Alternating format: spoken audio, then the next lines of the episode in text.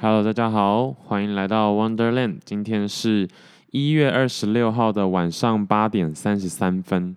然后其实，哎，昨天昨天录完的时候就想着，那时候早上嘛，在中午而已。然后想说下午的时候可以赶快把这一集录起来。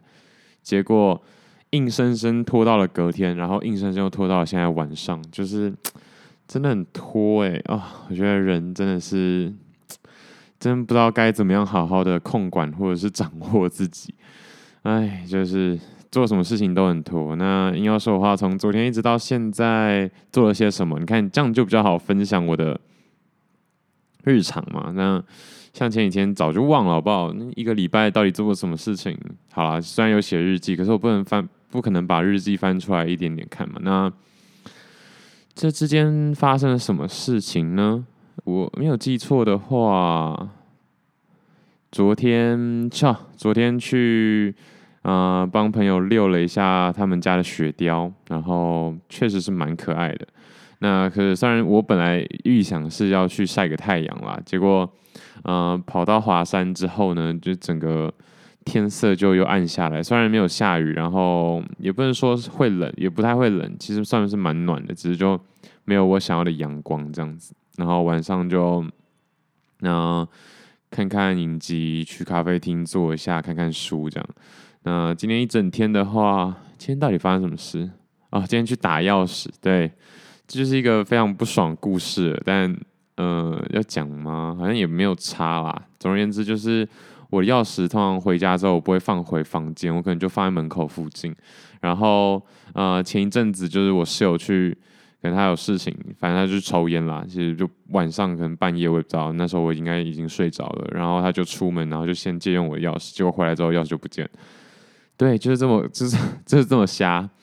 那钥匙不见之后，蛮麻烦的啊。所以虽然说家里钥匙可能还蛮好打的，可是我摩托车钥匙也不见了。所以今天早上的时候就去再打我的摩托车钥匙。真的有个麻烦啊，不就还好，我还有备用钥匙，不然的话真的是会死掉欸。但想到就真的蛮气的，不知道为什么。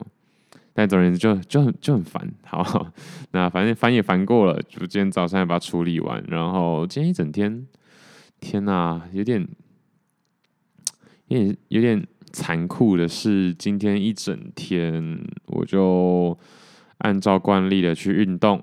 这个我我现在怎么突然脑袋里想不出来我我到底做了什么事情？但我确实是。差不多傍晚的时候，就吃完晚餐之后才回来。然后早上早上先去先去吃早餐嘛，然后然后去打钥匙嘛，打完钥匙后去试车，就怕钥匙跟打了之后又不能又不能用，所以就先去试车。然后试完车之后去运动，然后运动完之后啊，我想起来了，运动完之后我就去剪头发，然后剪头发的时候就去量视力。那因为我这副眼镜。有一点点想要换了，虽然说，嗯、我上次去问他是说用了五年啦，可是我感觉有这么久吗？但总而言之，他说五年，那就五年吧，因为我就是这几年确实也都在同一家换的，然后用了五年的眼镜，我想说感觉可以再买一副新的，反正我的眼镜也说不上是贵，就是。对啦，就是很正常的一个价格，然后想说可以多一副眼镜换换风格这样子，但是我又不太确定，我怕我其实呃镜片的度数是有差的，所以我就就是跑去随便一家，然后说，呃，我想买眼镜，然后可以不可以让我就是验一下光这样子，然后结果验出来之后，好消息就是基本上完全没有变，然后硬要说要调整的话，就是可能左眼的散光呃可以再增加个五度吧。那这五度十度我就有点犹豫，到底要增加，因为如果就是真的调整好了，那我新的眼镜就会很好用。那很好用的话，就眼镜就会不怎么常用。哎，反正这是我自己应该要思考的问题，只是不知道大家有没有这样的困扰。因为现在的人，我不太确定大家都有几副眼镜诶，因为我想啦，其实有隐形眼镜的人可能就戴一副眼镜就好了。那我自己其实就。对，大家应该也都听过我戴隐形眼镜的故事了，所以总而言之就是啊、不太适合戴隐形眼镜，所以就会有一副打球用的眼镜跟啊，用、运动用的眼镜跟这叫什么？看电脑或者是做事情的一个眼镜。对，那目前来说的话，就是这两副在交替使用中。对，那嗯，应该会想要赶快换一换啦。就等一下的话，可能就讲一下度数怎么样，可能配好之后，希望在过年前或是过年左右的时间可以拿到。那如果拿不到的话，也没办法。不过希望是过年左右的时候是可以拿到。哎，今天哦对，然后就剪完头发，用完这个，然后再吃个晚餐，回来就差不多五六点。然后现在为什么会八点多呢？因为我刚刚就是睡了一下觉，对，然后起来之后就神志有点不清，等一下还要出门这样。好，那总而言之，应该不会太大声吧？总而言之，就是今天要来讲的是《送行者》。呃，我记得没错的话，应该这是在前几集，可能现在是二十六号嘛，所以应该是十五号。十五号那一周，九号到十五号那一周左右的时候，就是想说，突然很想看这部电影，所以我就去翻出来看。那网络上当然除了你买正版的以外，就是一些呃网络上的一些资源看到的版本。我目前看到最好的是四八零 P，看得非常的痛苦，就是感觉像在看马赛克。我不知道大家有没有发生这件事情，但对我来说，我就是我是觉得蛮严重。就是现在影片只要不是一零八零 P，至少一零八零 P 的话。我一眼就可以看得出来，但呃，我问过一些人，他们是觉得好，好像还好，就四八零七二零也可以看得下去。但我现在是完全看不下去了，就是如果是这个等级的话，呃，就是马上就知道，哎、这这感觉画质有差哦。对，我不知道大家分不分辨得出来，但我相信应该。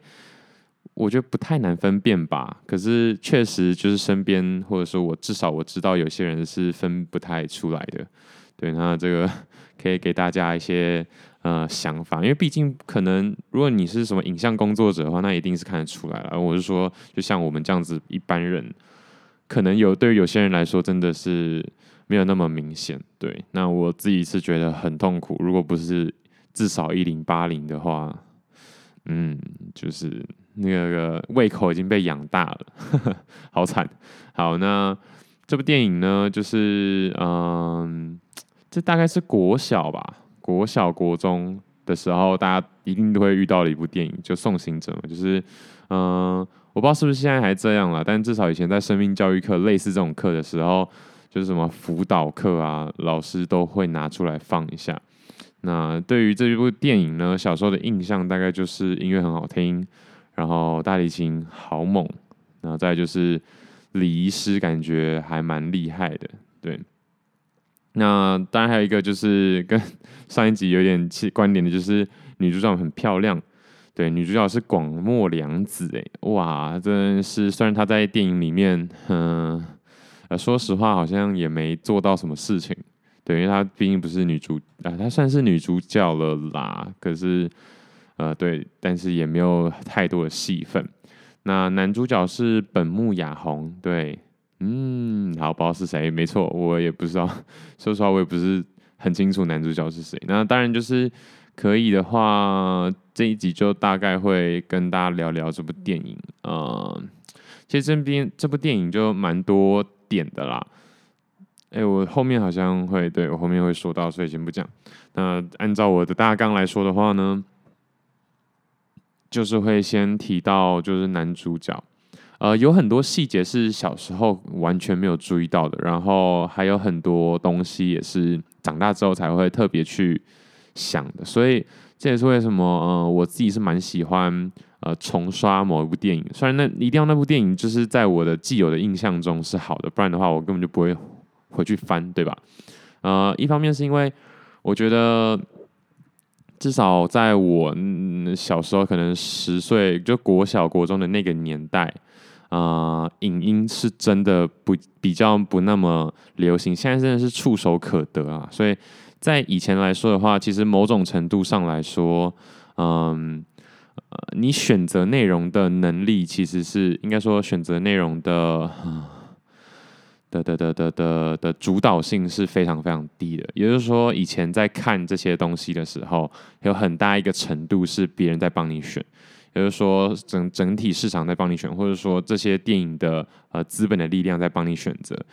呃，这有什么差别呢？这个这个差别我觉得是蛮大的，就是你很难去真的看到一些低成本制片，一定有所谓低成本制片，但是他们背后可能像你看的看得到的低成本制片，只有只有就是什么，只有公式啊，或者是一些学生制片，但是你真的很难像现在这样子，YouTube 随便翻就就一大堆，然后这有好有坏。那我为什么会这样说？因为呃，你要知道，就是一个内容到你手上之前，如果经过很多手，就是，诶，爷爷传给奶奶，奶奶传给爸爸，爸爸再传给姐姐，然后姐姐再传给你自己的这种影片，它可以有办法经过这么多手，然后一直流传到呃你的眼前，其实一定是代表这个这部这部电影或者是这部作品是这样这样身经百战。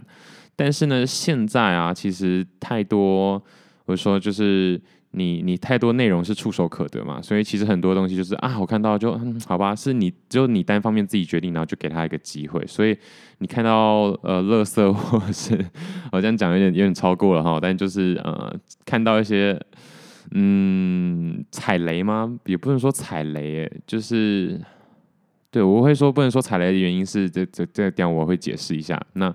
总而言之，就是看到一些呃呃粗糙中再更粗糙的作品是比较有机会的，就是会哎、会会有点破坏你的审美那种感觉，这算是某种破坏性创新啦。那总而言之，为什么我刚刚说不能说是踩雷？是因为其实我猜想啦，小时候其实你一定就是老师选的片，或者是呃什么课要看的片，或者是爸爸妈妈说哎、这个。可以看，或者是你你们就是亲戚啊，反正就是决定权比较大的人说哦，看这部片比较好的那种电影。其实有一些电影你也还是会觉得很难看，对不对？那我自己的想法就是，我就会这样思考，就是诶，虽然我觉得很难看，可是为什么他还是会被我看到？或者是说，为什么这堂课，或者是啊、我的朋友，或者是这些长辈们，还是会选择推荐这部片来让我看？这是我觉得就是比较可以思考的一件事情。那对于现在的小朋友来说的话，我觉得应该是比较难去思考这件问题的，因为呃，现在基本上所有内容都是算是你自己的选择，然后透过可能大数据或演算法，然后再推播给你。所以，嗯、呃，当然，所以现在很多人反向思考的呃的的方式，就是为什么演算法会推这些内容给你嘛？那回推到以前那种呃演算法 charge 比较少的年代，然后人为 charge 比较多的年代，就会想办法去想一下，为什么长辈或者是所谓老师师长会会给你看这些影片，所以这也是为什么我想要。呃，突然觉得很想看，就是一种感觉，然后也可以愿也比较愿意去把这部电影翻出来看。好，这这部分就就是解释了差不多五分钟，真会拖时间。然后没有了，不要拖时间了哦。对，就是我年初的时候就说我希望可以把就是影片不是影片，呃，节目的时间压在三十分钟左右。结果后来看看，最近几集又开始四五十分钟了，对吧？就是。那头蛮痛的，大大我不知道大家啦，但是会觉得我的嗯、就是节目很冗吗？不是节目，就是内容架构架构可能是算是蛮冗的啦。可是我觉得我一直有在塞东西，就是我是不断的思考，然后直接立即的输出啊。所以嗯，就除了那些就查资料的空档以外，应该不会觉得好像就是很拖吧。好，对有点残酷，因为挖洞给自己跳。不过就是确实，嗯，我觉得建构一个可能三十分钟到一个小时，或是一个小时以上的节目的能力，或者内容的能力，真的是还蛮有趣的啦，也必须要多学习一下。但是，嗯，总而言之，现在我还是比较喜欢这种就是偏即兴的感觉。好。那先说一下男主角，我之前没注意到的，好了，呃，我仔细回想一下小时候在看这部剧的前半段，就真的觉得哇，这男主角工作很酷诶，就是乐团的呃大提琴手嘛，那就觉得哦，原来是有人在这样子生活的，就真的是那时候可能国小吧，我记得没错，应该是国小的电影啦。然后就会说，就会想，就是哇，真的很特别，只只有这样的想法。那我这一次看了之后呢，就是觉得哇靠，这男主角真的是蛮欠扁的。那为什么会难欠扁？就是一开始的时候，这样爆雷应该没差吧？反正一开始的时候就是呃乐团解散，所以呃。解散之后呢，他就没工作。那没工作就又刚好就这么不巧，他他的大提琴才刚入手，换了一个新的。那这些小细节呢，我觉得以前一定不会注意到。这个大提琴是花了一千八百万买的一部 大提琴，是用贷款买的，所以呃当然是日币啦，所以日币就听起来就哦就比较放心一点点，至少要除以三嘛，差不多，但。一千八百万什么概念啊？在那个时候，六百万台币可能真的可以买一栋房子在台湾。天哪，真的是！那这时候就是，那你也就是，我觉得他怎么讲，就是财商就有点问题嘛。虽然说对，没错，你就是你吃饭的家伙，你们好一点的是是 OK 的，不过。也不可以，也不可以全额贷啊！对，我那时候跟他说，哦，可是就贷款的，所以其实，呃，他真的拥有的部分可能只有琴的的的的的那个工吧，所以剩下的其实都是都是银行的。那但总而言之，就是，呃，前面的时候就一直会比较能理解啊，其实他老婆背负的东西真的蛮多的。那小时候看就是觉得，啊，这女的是怎样啊？就是不过就是当个礼师，哎，有有必要这样子吗？但这部剧到这部电影到后面，当然是他老婆是慢慢接受了。可是，呃，我觉得，呃，以前的时候，可能那时候毕竟不是大人，然后也很快就忘不忘掉这部电影了，所以其实一直没有去想的是，嗯、其他角色在里面为什么为什么就是。导演要安排这些角色进来，对，总而言之，其实电影呃比较特别的一个点是，基本上啊，基本上，呃，只要导演有安排进去的角色跟剧情，就是画面只要有给到，其实都是有线索的。这也是我也忘记是从哪边听来，或是怎么样去建构的一个经验。那总而言之，呃，这也是为什么。呃，有时候看电影的时候，有一些人或者说我自己也觉得啦，只要稍微用心看一点点，其实都还蛮能猜到接下来剧情。因为其实，呃，很多时候会说，哎，这剧情怎么发展？哇，太出乎意料了吧？但其实你仔细回去看，呃，画面该给的一定都有给，台词该讲的一定都有讲。那这也是我之前好像有提到，就是因为。其实人还是比较喜欢有逻辑性的东西。如果真的一点都没给到的话，然后突然出现的，你只会觉得啊，好瞎哦，就是怎么可能会这样？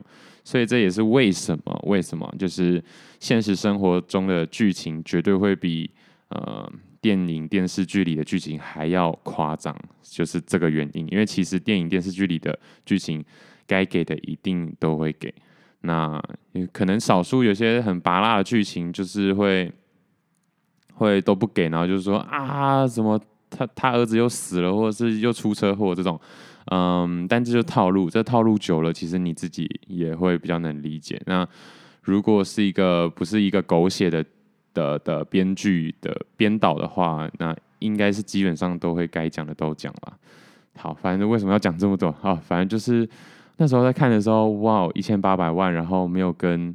没有跟老婆沟通过，因为就是啊，老婆就说啊，没关系啊，就是这贷款如果几百万的话，我还是可以可以负担得起。这样对，那可想而知，其实剧团经营不顺的时候，其不顺利的时候，其实这个家庭早就是可能他的另外一半在在支撑着。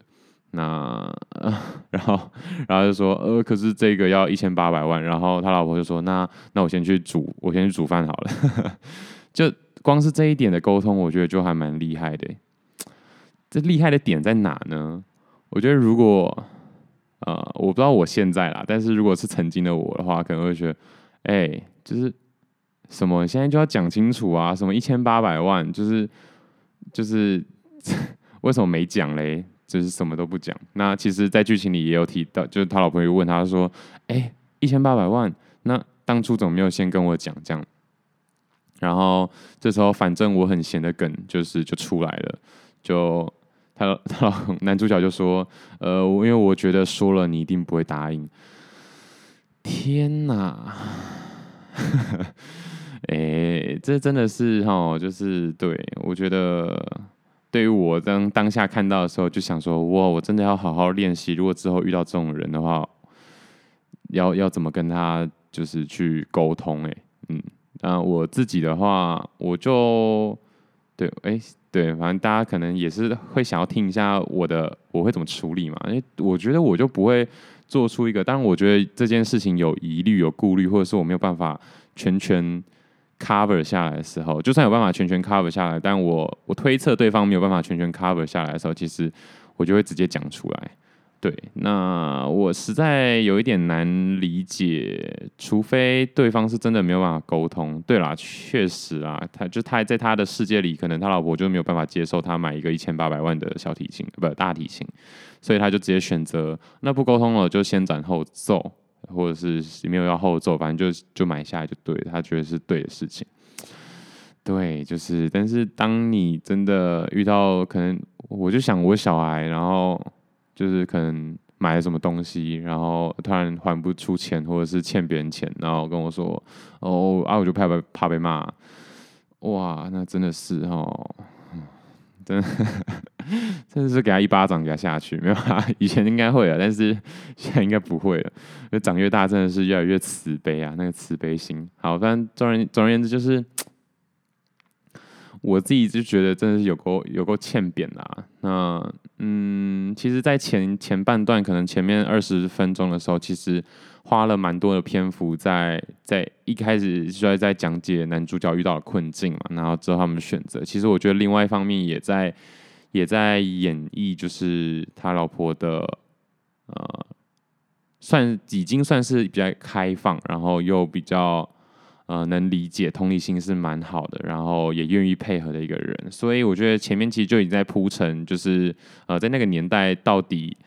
礼仪师，或是这种做死人赚死人钱的工作，在那个年代，在那个时代背景下，是多么不能被人接受的。对，那至少我觉得现在应该不知道，一定还是有这种人存在。可是我自己会觉得，我我身边可能应该找不到有人会因为自己另外一半或自己家人是做这种丧葬业，会会有什么好说不出口的吧。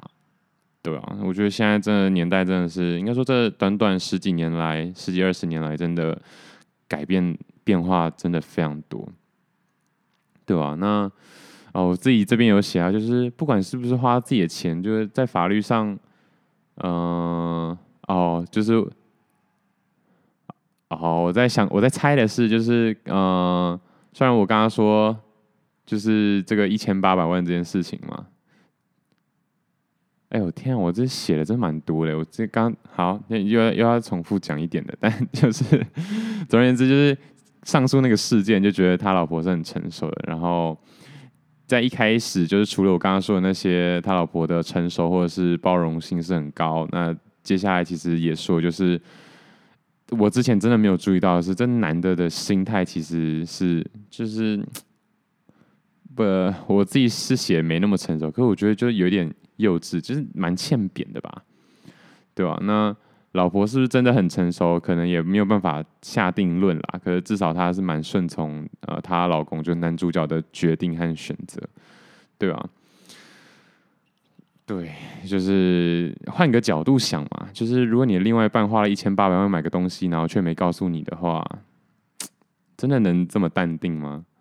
真的，真的是会傻眼的吧？但是你可能早就知道他有这样的倾向了，所以然后还结婚的话，那你可能就是心里多少有准备啦。所以其实这也说说实话很难讨论。但我是觉得，我就真的很难淡定。那可能也会有一些人会说，呃，可是不一定是花你的钱，反正因为你不知道嘛，就是你不知道的话，那代表就是你的银行里没有被扣到款项，或是不是用你的名字去借这一千八百万？但嗯。但在现在这个年代，不管是现在或是那个年代啦，就是不管是不是花自己的钱，在法律上，夫妻都是生命共同体，都算是啦。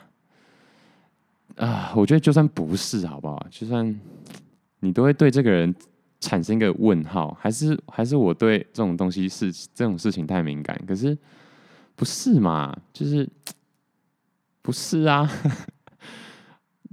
哎。现在今天不是说什么这一千不知是不是一千八百万问题，是你就你就做了一件呃你可能没有办法就承担的事情嘛，就是承担的决定，对吧？好，那我觉得其实做不做这件事情，我觉得我都还算可以接受。我就比较不能接受的是跟我说啊，我就怕被骂这种这种话，真的是感觉去当兵的时候会很常听到这种类似的话。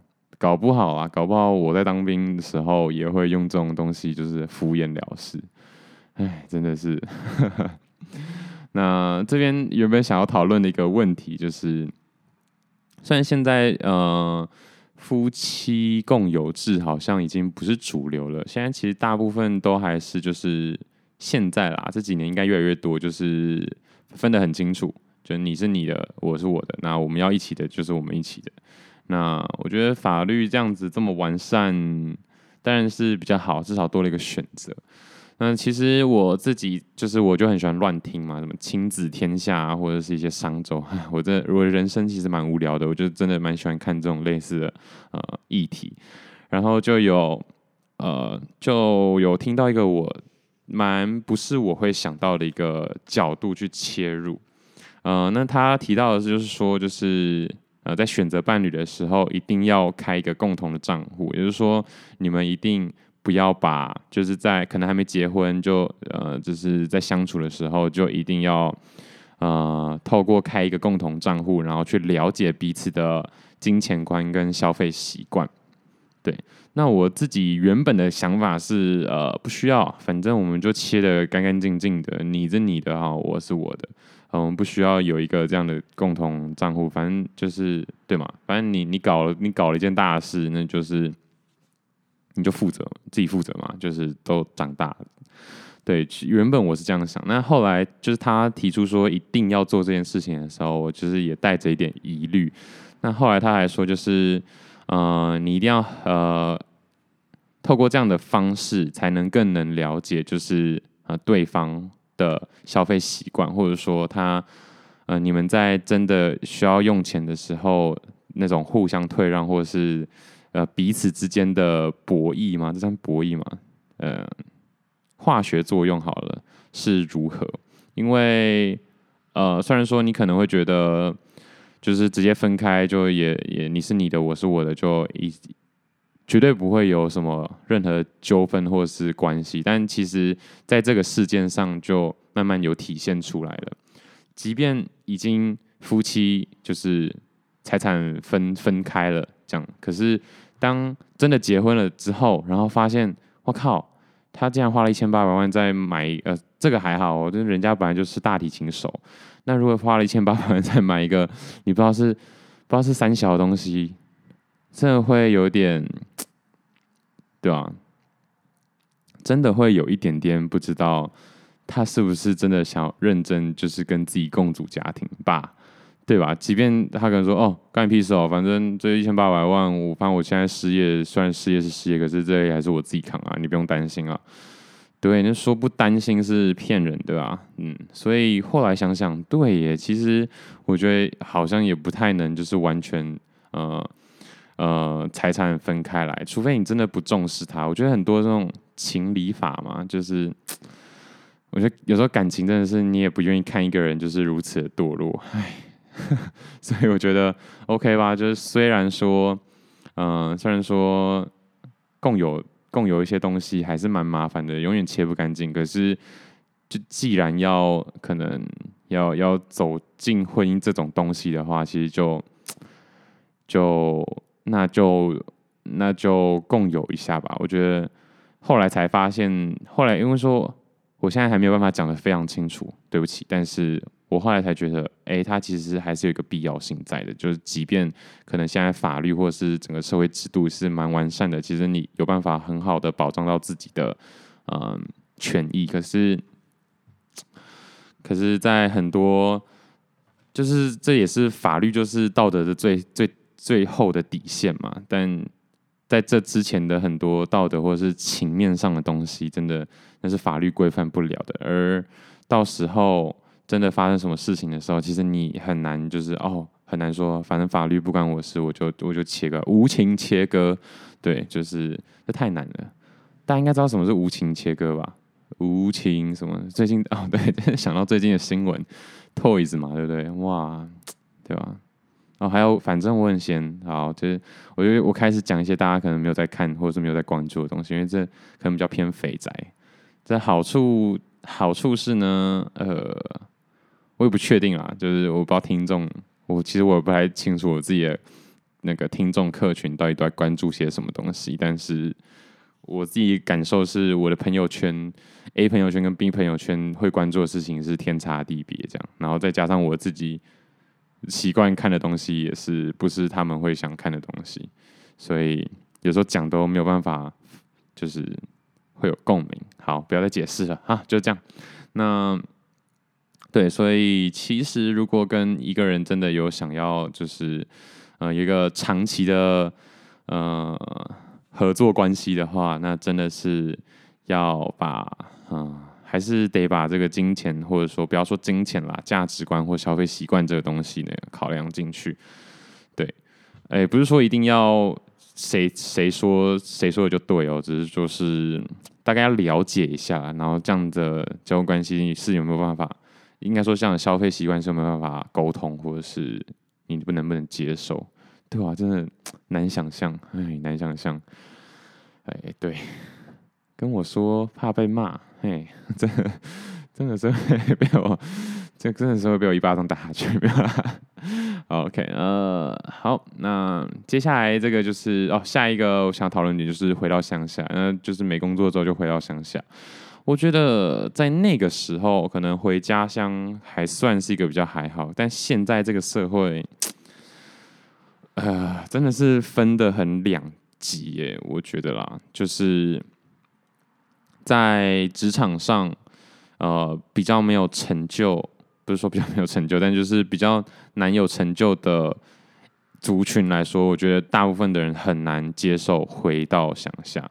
反而是成就到一定程度了的人，可能也满足了啦。反正就是真的就是有没有满意，满意了之后就比较有意愿回到乡下。那我觉得在这一部分的话，嗯，可能这个时代背景就差的比较多了。然后刚好这也是一个小细节，就是嗯，那个男主角的老婆竟然是呃 UI UX 的设计师，对，在那个年代是写网站的人。那薪水真的是不差，而且，呃，就是变相的也是在说明说，其实，呃，在哪边工作其实不太对他来说不会是非常大的影响，没有非常大的影响，对吧？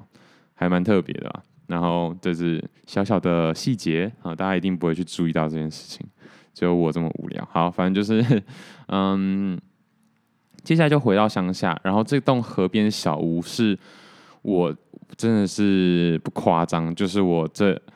几年来一直心心念，就是我不知道大家脑袋会不会有一个自己梦幻想住的一个房子，就是对吧？就是脑袋里你会有吧？就是如果跟你说，哎，你有想住什么房子，然后你脑袋就有一个画面。那这个画面就是这个河边小屋，就是我看到这个河边小屋之后，脑袋里对这部电影就除了大提琴还有那个帮死人化妆之外。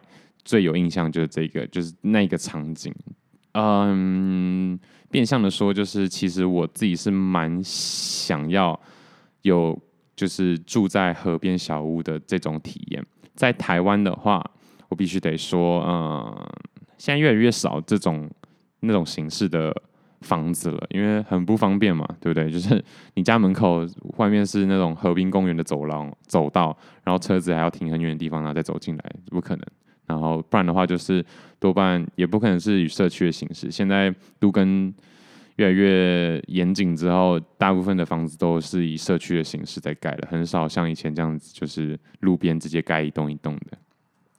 那在另外就是台湾在这种大圳啊、河边的房子都非常非常的臭哈，所以在台湾其实也真的是找不到这种样式啊，所以应该说找不到这种地点，所以我才会觉得哇，这个这个画面大家可以去看，就是回到乡下的人说那个画面，就是她老公第一次找到工作，然后回家的时候，他们有走在那个路上，真的是还蛮赞的。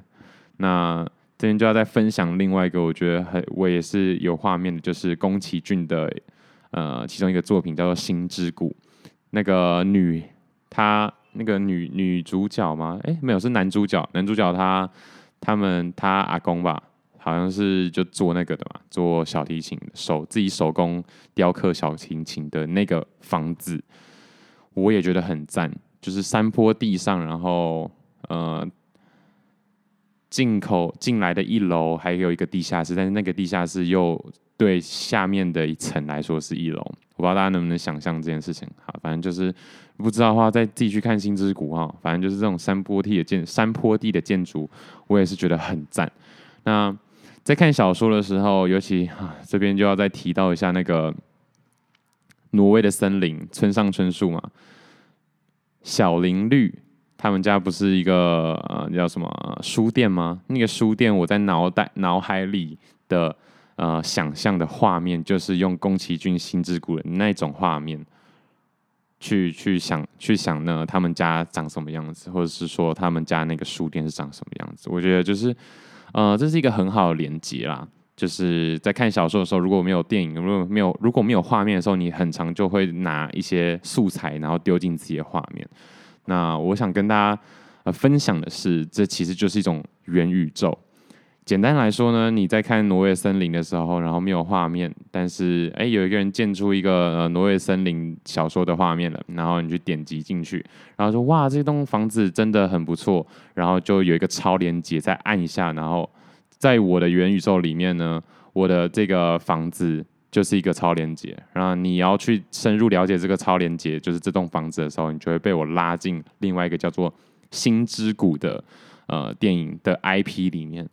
呃，这其实就像看你现在看文章，一定有很多 hashtag 或者是呃就是底线文字的连接，然后你点进去说哦，就跳出又跳去另外一个文章，然后或者是这个文章提到一些概念，然后你觉得哎还蛮不错，然后它刚好有一个连呃就文字是可以点击，然后一点击就跳去另外一个文章，其实。啊，元宇宙，对，Metaverse 想做的事情就是这样。那这种事情一想到之后会变，就是会变真实的，这就是任意门的概念啦。对，就是大家继续想象哈。我觉得对这种科技的东西，真的是越来越，嗯嗯，怎么讲？我是蛮期待的。然后刚刚这种。这种解释其实就是，如果对元宇宙有兴趣或是不太了解的人，就是那他元宇宙到底在干嘛的那种，到底能干嘛的那种人，呃，可以去听一下我的这个想象，其实就是这种概念。因为像像在 GameFi 里面很多，呃，对，GameFi 就是 GameFi 啊，我有点不知道。突然不知道怎么去解释，GameFi 里面很多就是它一样的道具，或者说这个你现在玩的 A 游戏里面的东西是可以通用在 B 游戏、C 游戏里面的。那一旦这个呃道具或者是角色啊，或者是能力的流动性够的时候，它就会有价值。因为通常如果通常就是游戏世界里面的东西之所以会说啊不够真实，或者说。没有意义，是因为它流动性流动性太差，它就真的只能在游戏里面做应用或者做使用，所以大家就嗯嗯，那就这样了。就是这就是为什么呃小国家的货币比较容易不值钱的原因。那一方面你是要需要中介嘛，可能要有那种外汇啊，才能才能去运用他们家的呃的的的货币，不然的话就是全部走强势嘛，所以美金才会这么的这么的。强势 这么的硬啦，总而言之，其实这就是很底层的一些呃概念。那好，就再拉回来，呃，拉回来就是这个场景，我觉得真的很赞。就是如果大家想知道的话，也可以去自己去看一下下。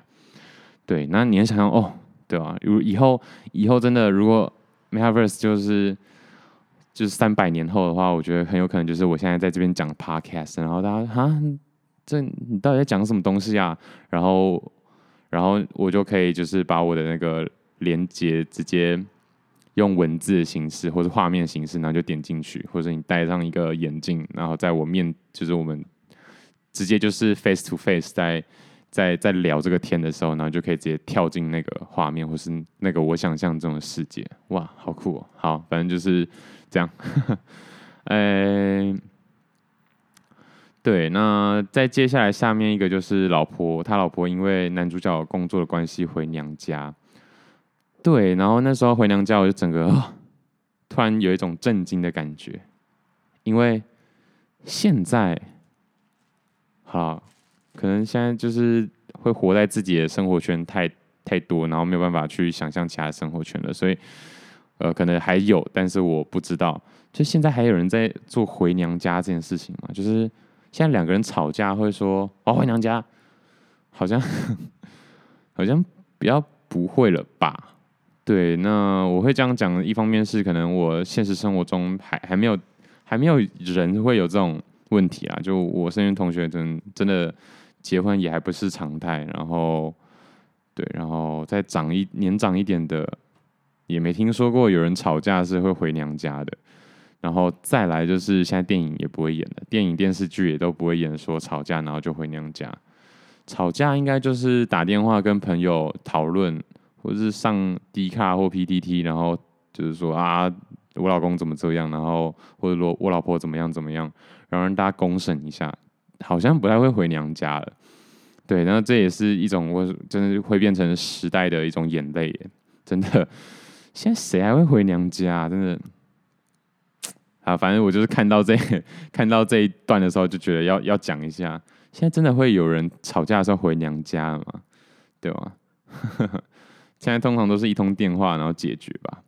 然后还有一个就是石头的故事，捡石头的故事是男主角。跟他呃，就是抛弃他的爸爸的一个一段小小的回忆。这一 part 在我就是我的印象中，在就是前几天看完这部电影之前，我完全没有记忆。就是我记忆直到他帮那个汤屋婆婆呃做入殓，入殓是入殓吗？哎、反正就是化妆的化妆洗身体的那一段啦。然后大家尽释前嫌，突然都尊重那个男主角工作，呃，突然觉得哇，你这工作好像哎有点意思这样。那捡石头故事完全没有印象，对，那这整部剧到后面就是我没有印象的东西，才是让我在第二次看这部电影稍微有感动的地方，就是，但有可能是因为大提琴真的太好听，因为在演那一段剧情之前，那男的就一直包。